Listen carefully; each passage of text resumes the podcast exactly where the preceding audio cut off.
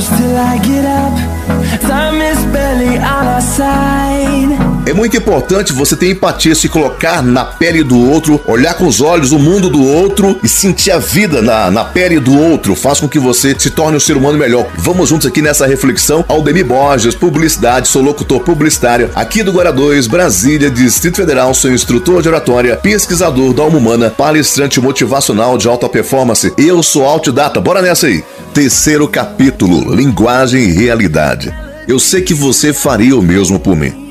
A nossa linguagem nos faz humano, diferenciando dos outros seres vivos, mas é ilusão pensar que usamos a linguagem para descrever a realidade. O que ocorre é extremamente oposto. Linguagem cria realidade. Eu estou criando uma realidade para você que está ouvindo esse audiobook. A linguagem humana pode ser verbal e não verbal, e pode ser exteriorizada ou não. Na linguagem que é exteriorizada, fazemos comunicação interpessoal.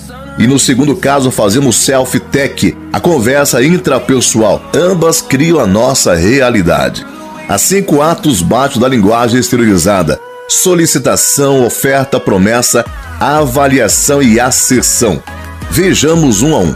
Nesse capítulo, vamos estudar a solicitação os fatores neles envolvidos. Quando desenvolvemos o hábito de fazer a solicitação ao universo, ele nos atende.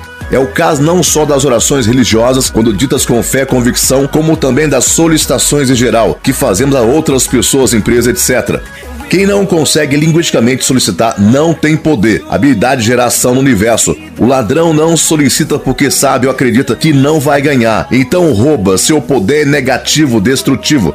Para que a solicitação seja aceita e dê bons resultados, é preciso aprender a criar um contexto favorável que aumente seu poder. Um breve exercício para você avaliar seu poder pessoal. Pense numa cena já ocorrida ou imaginária em que você está fazendo alguma solicitação a outra pessoa. Feche os olhos um pouco e visualize a cena com a outra pessoa na sua frente. Conseguiu visualizar? Então mentalize de novo, mas agora na imagem. Saia de onde você está e observe os dois interlocutores, você e o outro. Pare de ouvir um pouquinho e faça isto. A música é uma linguagem universal. Samuel Rogers. Imaginar a cena desse modo, você conseguirá perceber o contexto. Se você ainda não parou de ouvir um instante para visualizar a cena, faça agora, vale a pena. Então, foi possível observar como você se comporta quando faz uma solicitação? Como está a sua convicção ao fazê-lo? Você acredita que está solicitando e acredita que vai conseguir obtê-lo? Você acredita no que está solicitando e acredita que vai conseguir obtê-lo? E o outro acredita em você como você o preparou para fazer o seu pedido? Nesse breve exercício, você se tornou por um momento o observador de si mesmo. Ser seu próprio observador é o modo de você aumentar a sua inteligência interpessoal. Isso, no entanto, requer prática, paciência e persistência. Além do mais, o contexto psicológico no qual sua solicitação se verbaliza é fator decisivo no seu poder pessoal. Assim como a moldura pode mudar a percepção de um quadro, o contexto psicológico da conversa pode influir decisivamente em seus resultados. O contexto psicológico cria ou não um campo favorável à sua solicitação. O poder da sua solicitação irá depender muito do contexto que a precedeu. Existem vários fatores que criam um contexto psicológico favorável à sua solicitação. A reciprocidade é um dos fatores que contam para a criação de um contexto favorável ao sucesso de sua solicitação. Normalmente as pessoas sentem-se obrigadas a dar alguma coisa em retribuição a quem lhes deu primeiro. Se você está no barzinho na praia de Copacabana e o menino coloca alguns amendoins em sua mesa, sem cobrar nem dizer nada, ou você evita a oferta e nem toca neles ou cede à vontade e experimenta o amendoim, sabendo que vai comprar um saquinho deles quando o menino voltar vendendo, mesmo que não coma mais nenhum. A lógica pura é a perdição do homem Saint-Exupéry. Nos aeroportos americanos, com frequência, os passageiros que desembarcam recebem flores de jovens Hare Krishna logo que pisam no saguão. Boa parte das pessoas acaba contribuindo com alguns dólares em retribuição, mesmo que jogue as flores no primeiro cinzeiro, de onde serão prontamente recolhidas pelos mesmos jovens usados para novas ofertas. Nas transações profissionais de todos os tipos, a lei da reciprocidade é uma constante, nem sempre bem aplicada. Brindes, amostras, convites para almoço, jantares, flores e outros presentes são recursos usados com elegância e bom senso para um sutil efeito. Mas nem sempre só com o presente se cria um bom contexto de reciprocidade. Pequenos gestos de atenção, informação, concessões, singelos favores ou serviços às vezes são até mais eficazes na medida em que se estabelece uma relação de camaradagem. Esses gestos não podem ser meramente interesseiros. Deve ser isto sim passos iniciais na abertura de uma nova relação de benefícios recíprocos, como ocorre nas relações amorosas. Aliás, toda relação positiva que se estabelece é, de certa forma, uma relação de amor. Distinções linguísticas tornam visível e invisível e nos permite intervir. Tudo isso vale também nas relações entre nações. É um princípio básico da diplomacia. Em 1985 ocorreu no México um terremoto violentíssimo e ele recebeu ajuda de vários países. Um dos primeiros países a mandar sua adoção foi a Etiópia, fato que a motivou a fazer isso. Em 1935, o México ficou a favor da Etiópia quando essa foi invadida pela Itália. 50 anos depois, o sentimento da reciprocidade ainda está vivo. Mais que ter habilidade, quando se agradecerem por seus gestos, não responda com frases desse tipo: Não me custa nada. Isto é parte do meu trabalho. Eu faço isso para todos que precisam. Atenção! Essas frases são infelizes, são capazes de esvaziar a relação de reciprocidade, tira o poder do que você fez. Aproveite o momento certo, o timing é fundamental. E diga a frase mágica que vai repercutir por muito tempo na mente do ouvinte. Eu sei que você faria o mesmo por mim. Escassez é o segundo fator para um contexto favorável.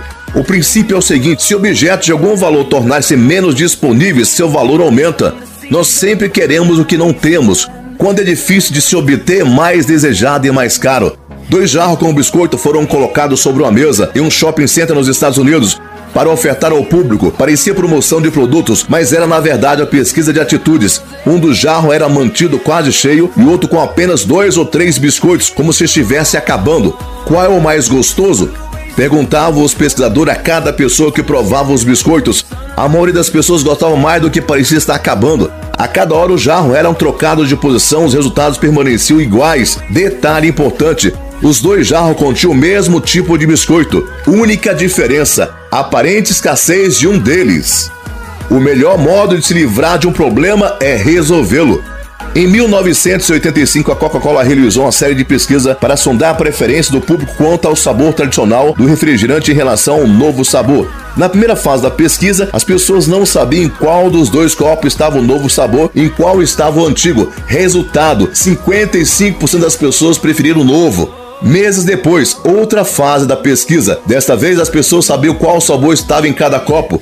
O novo sabor teve a preferência de 77% das pessoas e apenas 23% preferiram o antigo. A pesquisa foram consideradas favoráveis ao lançamento do New Coke em substituição à Coca-Cola tradicional em 1985. Foi um dos maiores vexames da história do marketing. A reação dos consumidores foi tão desfavorável com a manifestação de protestos em todo o país que a empresa não teve outra saída. Voltou atrás com prejuízo de milhões de dólares e relançou Classic Coke, motivo do vexame. Esqueceram-se da lei da escassez.